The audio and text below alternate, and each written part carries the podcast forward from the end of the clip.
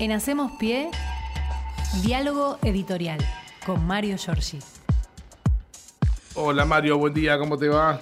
¿Cómo están, queridos amigos, compañeros? Fernando Axel, ¿bien? Hola, bien. ¿cómo va Mario? Bien, bien, aquí estamos nosotros con una novedad importante que quiero decirle de entrada porque si no me voy a olvidar. A ver. Vamos a tener la suerte de arrancar muy pronto con el equipo que encabeza Héctor Olmos, un programa mm, que se llama Matria, Territorios y Sonidos de Nuestra América. Así que va a ser una gran alegría para nosotros poner en marcha este programa el próximo sábado 6 de agosto. Eh, que va a ir por la folclórica de Radio Nacional también. Ah, bueno. Así que tenemos una gran alegría por haber este, concretado este acuerdo con la gente de la radio y la televisión argentina, con el director de la radio, este, Alejandro Ponlesica, y con Mavi Díaz, que es la directora de la radio La Folclórica. Mavi es la hija del recordado Sí. y enorme Hugo Díaz. Sí, claro. Así que vamos a tener este Matria, Territorios y Sonidos de Nuestra América a las 5 de la mañana para aquellos este, madrugadores de la historia de la patria grande eh, que se vayan anotando allí. Es un Bien. gran trabajo, una gran este, acción del equipo que está encabezando nuestro querido y también notable Héctor Olmos. Eh, quería decirlo porque vieron que a esta edad ya uno se empieza a olvidar de las cosas, así que arrancamos con esto, nuestro diálogo, con una buena noticia Excelente. que tiene que ver con, con lo que viene para la radio pública de la universidad. Bien. Bueno, tenemos un jueves complicado este, desde el punto de vista este, del tránsito. Eh, aquellos, no voy a decir el caos y qué sé yo, ni que no vayan a hacer las cosas que tienen que hacer la gente, pero sí prevenir, este, precaver, eh, que no está mal. Eh, aquellos que tienen que circular por la Ciudad de Buenos Aires, siempre el subterráneo es una alternativa Sí, importante claro. Sobre todo en la zona del microcentro. Este, lástima que faltan, no sé dónde están estos 10 kilómetros de subte que iban a hacer por año estos muchachos. Van a llegar, eso- dice, ¿eh? que ya están prácticamente dale pensándolo. tiempo, Mario, qué apurado que sos.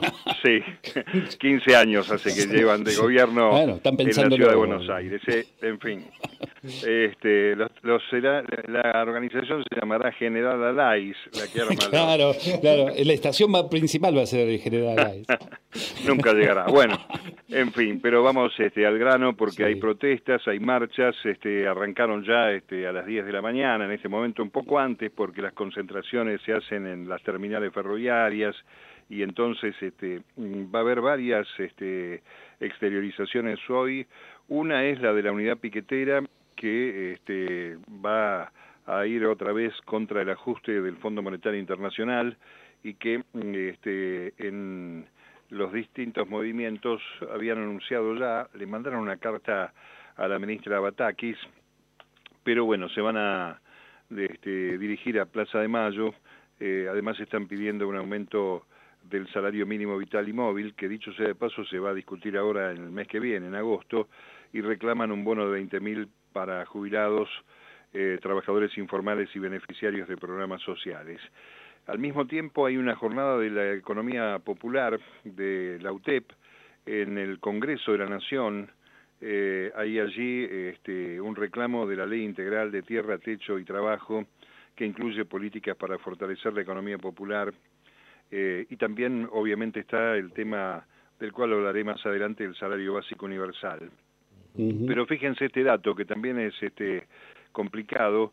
Eh, el censo se realizó el 18 de mayo y hoy va a haber una convocatoria al mediodía allí frente al INDEC, en Diagonal Sur, porque no cobraron los censistas. Mm. Parece mentira, ¿no? Pasaron dos meses Sí. y mm, eh, van a hacer una eh, protesta y una radio abierta. Eh, además están reclamando no solamente el pago, porque creo que eran seis mil pesos, una cosa así, eh, que bueno, ya seis mil pesos del 18 de mayo para acá Claro. deben alcanzar para la mitad de lo que Sí. alcanzaban. Exacto. Y son 750 mil censistas, jefes y jefas de radio que fueron los que coordinaron. Eh, no solamente no cobraron por las tareas del 18 de mayo, sino que tampoco cobraron lo que hubo que hacer los días previos y posteriores, porque recordemos que el censo eh, tuvo que después hacer verificación de datos, incluso este, volver a algunas viviendas donde no encontraron a nadie el 18 de mayo, así que se trabajó no solamente en ese día. Bueno, esa es otra de las protestas que tenemos hoy. Y para cerrar, una también, este, está está complicado hasta la tarde en la zona de tribunales en Talcahuano. Se van a juntar, eh, se van a juntar, perdón, los profesionales de la salud en el marco de la campaña por el derecho al aborto legal, seguro y gratuito.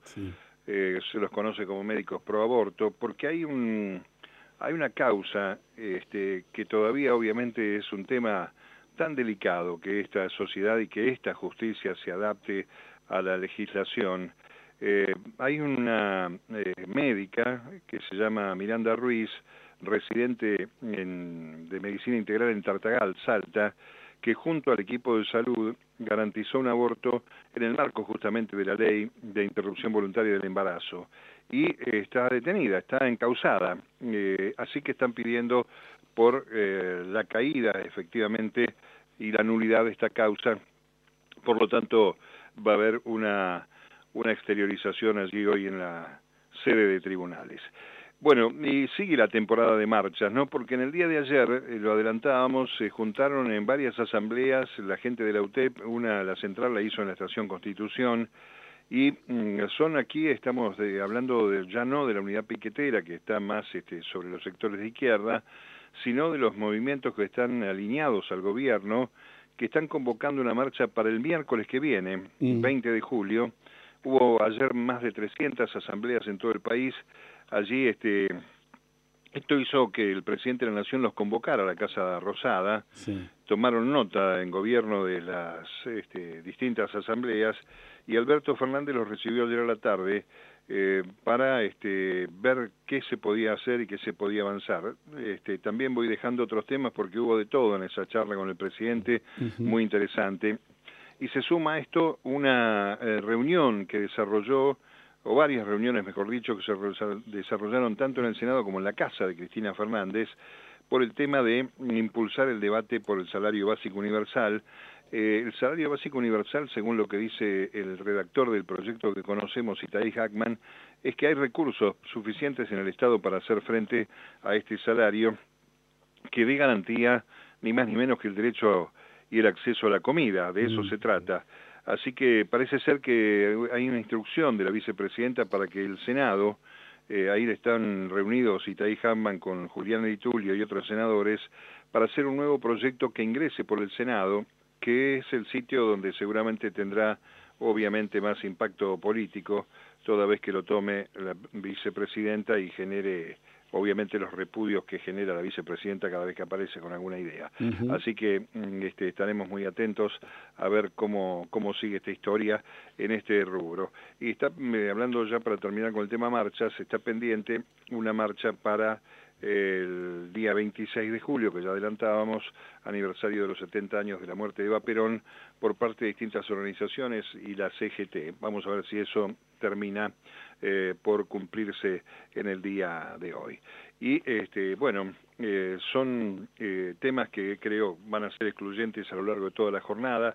Hay que sumar el notable fracaso del acto político del campo del PRO, que en el día de ayer este, se manifestó en buena parte de la República Argentina y creo que es este, muy interesante que se exteriorice realmente lo que quiere esta gente, porque las consignas realmente confusas, caídas, eh, gasoil, este, fertilizantes llegan, eh, no sabemos bien cómo está la historia, y, aparecen estos personajes tan curiosos como Alfredo de Angeli, el senador entrerriano, este hombre de las pasteras, ¿se acuerdan? ¿no? Sí, su historia. arrancó.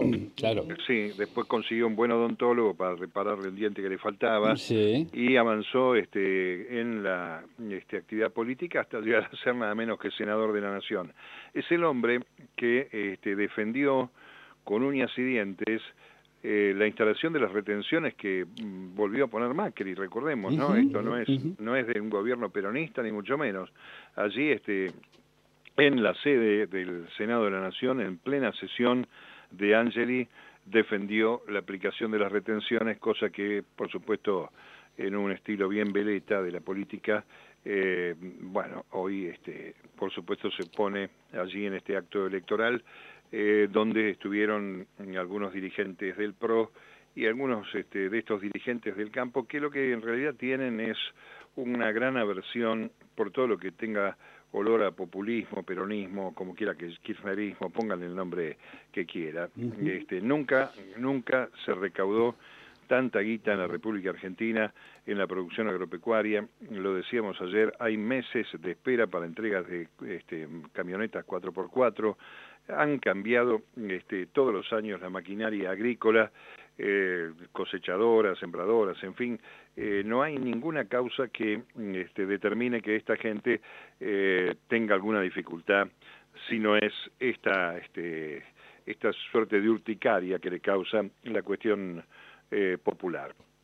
Así que veremos cómo sigue esta historia y me parece que es hora de terminar de hablar del campo y el gobierno tendría que tomar alguna distancia de la mesa de enlace de estos impresentables porque hay muchos este, productores eh, genuinos, chacareros, a lo largo y a lo ancho de todo el territorio de la República Argentina, que sí efectivamente ponen mano y pie en tierra, que trabajan de sol a sol y que terminan eh, corriendo riesgos, lo decía ayer este Pedro Peretti, el ex director de la Federación Agraria, eh, que sin las retenciones eh, estos chacareros pierden su destino, porque es muy sencillo, sacás las retenciones y sin retenciones eh, la oferta de las empresas multinacionales exportadoras de granos tienen la facilidad para comprar y seguir ampliando territorio eh, porque les falta tierra para la extensión de la frontera de la soja, y entonces, frente a la imposibilidad de talar un bosque, le vendría fenómeno y por bajo precio eh, a estas empresas, que son cinco o seis, eh, sacarles los terrenos los lotes, este, las hectáreas que trabajan los pequeños productores. No, digamos, es la historia vieja del latifundio, la explotación este, generalizada contra el esfuerzo este, más chico y más comprometido con la realidad. No, no vamos a dejar este, más tiempo dedicándole a esta gente. Lo que sí hay que decir que este, hay una serie de noticias hoy que son muy interesantes para tener en cuenta. Eh, en principio, ayer se produjo la declaración del eh, jefe de Gendarmería que este, eh, llegó a Bolivia por orden de la Gendarmería Nacional con las armas que el macrismo le mm. mandó al golpe de Estado en el hermano país. Es un dato muy interesante lo que ha contado este hombre porque este, deja muy claro que eh, obedeció una instrucción precisa de Otero. Otero era el jefe de Gendarmería, eh, muy cercano a Patricia Bullrich, porque este, Gendarmería, recordemos, tuvo un enorme traspié, una desgracia, a poco de andar el gobierno de Mauricio Macri, que fue cuando mandó eh, Bullrich un ómnibus en mal estado, este, sin asistencia técnica, a Jujuy para apoyar este, la represión de Morales y hubo un accidente y murieron gendarmes, ¿se acuerdan ustedes? Sí, sí, totalmente. Sí, una caída, un desbarranco. Bueno, Para, para tapar esa grosería, este, eh, Otero fue uno de los que eh, colaboró con la entonces ministra de Seguridad para que este, quedara zanjado, digamos, la dificultad más allá del dolor que padecieron las familias de esos gendarmes que murieron. Ayer declaró Martín Hidalgo, eh, dijo que la cúpula macrista de Gendarmería este, fue la responsable de ordenar el contrabando, eh, está el juicio en marcha, este, llevar municiones que se repartieron entre las fuerzas golpistas bolivianas fue, dijo Hidalgo, una orden de la conducción superior de Gendarmería y este, obviamente eh, lo, lo, tenían como potencial imputado a Hidalgo mm. y sin embargo se transformó en un testigo clave porque mm, es el hombre que llega con el primer contingente de efectivos que se desplegó en La Paz. También había mandado mm, este, la Argentina en su amistad con Piñera una delegación de gendarmes para proteger la embajada argentina en aquellos sucesos que empezaron en el año 2019, ¿se acuerdan? En, la crítica, las cuestiones sociales, donde bueno los carabineros dejaron gente maltrecha, mutilada, con pérdidas de visión y demás. Bueno, con la misma idea, para proteger, este, digo yo entre comillas, proteger presuntamente la embajada, embosaron en esa idea eh, el envío de armas y ayer Hidalgo apuntó contra este, eh, también eh, dos eh, jefes, más allá de Otero, el jefe del grupo Alacrán, que se llama Fabián Salas, y Adolfo Caliba, que era el agregado de Gendarmería en la Embajada Argentina en La Paz, en Bolivia. Este, Caliba es el que indican en el gobierno de Luis Arce como el que repartió personalmente las balas entre las fuerzas bolivianas. Están hasta las manos estos muchachos metidos en esto. Hay una causa que se está desarrollando en Bolivia también, la investigación obviamente, y mm, este, eh, hay una hay una concatenación de estos sucesos porque lo que pretende la justicia argentina es este, alinear un poco la investigación de los dos lados, ojalá se pueda avanzar en este sentido, y mm, este, al mismo tiempo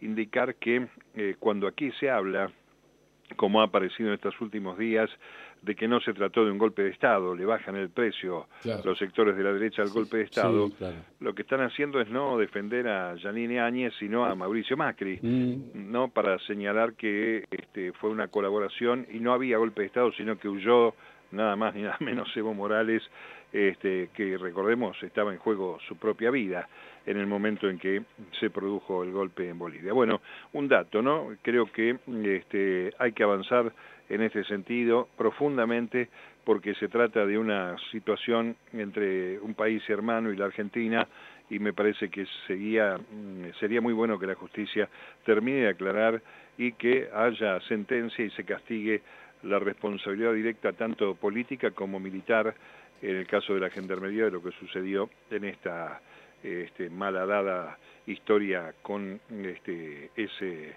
ese suceso tremendo. Bueno, son algunos de los temas que tenemos para este día.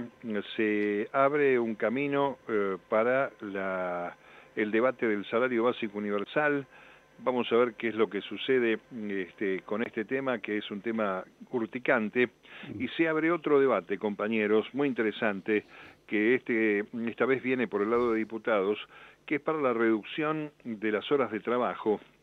que eh, en este momento creo que el convenio colectivo de trabajo indica 48 horas semanales mm. y este, la, idea es eh, reducir eh, son los contrastes que yo creo que hay que marcar para ver que hay dos Argentinas posibles, una de la mirada de la derecha que busca flexibilizar, terminar obviamente con las jubilaciones, este, poniéndolas de nuevo en el territorio de lo privado, y la otra es la Argentina que busca con la reducción del horario, que es un eh, tema que en el mundo está apareciendo, porque obviamente por obra y gracia de la tecnología y también por la situación económica, el tema de la obtención del empleo y sobre todo el primer empleo en los jóvenes se está tornando muy difícil en todo el planeta, no solamente en la República Argentina. Por lo tanto, eh, creo que en cabeza de Hugo Yasky, que está en la Comisión de Trabajo de la Cámara de Diputados, ha comenzado ya a estudiarse el eh, tema de un proceso de reducción horaria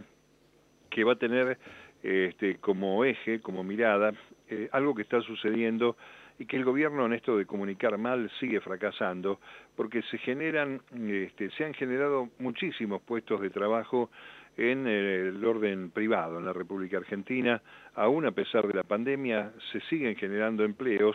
Por supuesto que la discusión del empleo pasa por eh, el empleo eh, que no esté debajo de la línea de pobreza, ¿no? Porque hay muchos trabajadores en este país que tienen empleo digno, pero no salario digno, y este, más allá de que tengan las coberturas sociales, previsionales y demás, eh, el monto que se llevan en el bolsillo está con esa inflación que no para por debajo de la línea de pobreza, los pone. Mm. Así que me parece que hay que trabajar en un sentido bien amplio para este, seguir adelante viendo cómo viene la milonga. Y este, bueno, prepararse porque mañana vamos a contar, yo espero estar mañana en el estudio mientras estamos terminando algunos trámites por aquí. Eh, vamos a contar, si podemos, porque todavía no lo entendemos muy bien, eh, el tema de la segmentación para aquellos que quieran seguir con el subsidio de luz y gas, las claves de eh, la tarifa que arrancan mañana. Se habla de eh, la designación de eh, Gonzalo Soriano como subsecretario de Planeamiento Energético. Eh, vamos a ver qué sucede, porque una de las cosas que dijo la ministra Batakis es que este plan de segmentación que se inició en la gestión de Martín Guzmán sigue adelante y que mañana eh, se va a avanzar entonces con el tema de la quita de subsidios a las tarifas energéticas y se active mañana el registro para que los usuarios que lo necesitan se anoten para conservar la asistencia, este, un plazo de inscripción y estudios de los datos que mm, obviamente van a tener que ser verificados. Eh, vamos a ver qué es lo que sucede. ¿no? Eh, hay un avance en la segmentación, va a ser por nivel de ingresos. Yo tengo una duda con esto porque eh, no, a mí me parece, y lo comparto con ustedes, a mí me parece que era más fácil saber quiénes tienen que pagar como corresponde y a quiénes tener este, subsidiados, nada más que este, cruzando los datos de, de lo que este, aparece en la FIP que en materia, en materia de ingresos, ¿no? Claro, quienes pagan ganancias, bienes personales, ahí más o menos te das cuenta. Más o menos por allí. Así que vamos a ver, lo que está claro que la quita de subsidios no va a ser retroactiva al mes de junio, se va a poner en marcha. Nadie que no se anote en el registro va a perder el subsidio hasta tanto no termine el plazo de inscripción y este, dicen que una vez que se complete este registro, el gobierno este, tiene que, el gobierno nacional tiene que hablar con los gobiernos de cada jurisdicción para que este, la quita tenga eh, criterios de racionalidad, que no se pasen de rosca, tanto para los que tienen que pagar de este, actualizado más el aumento, como aquellos que con alguna trampa o algún dibujo consigan aparecer como este, potenciales subsidiables, eh, que es el dato también a tener en cuenta. ¿no? Así que bueno, veremos qué sucede con esto.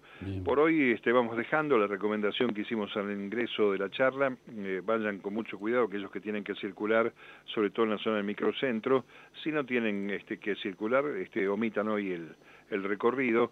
Y mm, no está de más tener la calle andando, a mí me parece que siempre eso es razonable cuando todo el mundo, como corresponde, tiene derecho a exteriorizarse y los grandes cambios, las grandes este, situaciones que vivió la humanidad en materia de derechos se empezaron a pelear en las calles. Así que ojalá este, tengamos una Argentina cada vez con más derechos y este, alejemos el riesgo de tener otra vez un modelo neoliberal marcándonos la cancha y este, estrujando nuestros bolsillos. Mm. Nos encontramos mañana. Gracias, Mario. ¿Cómo no? Hasta mañana. Chao, Mario. Abrazo, hasta mañana.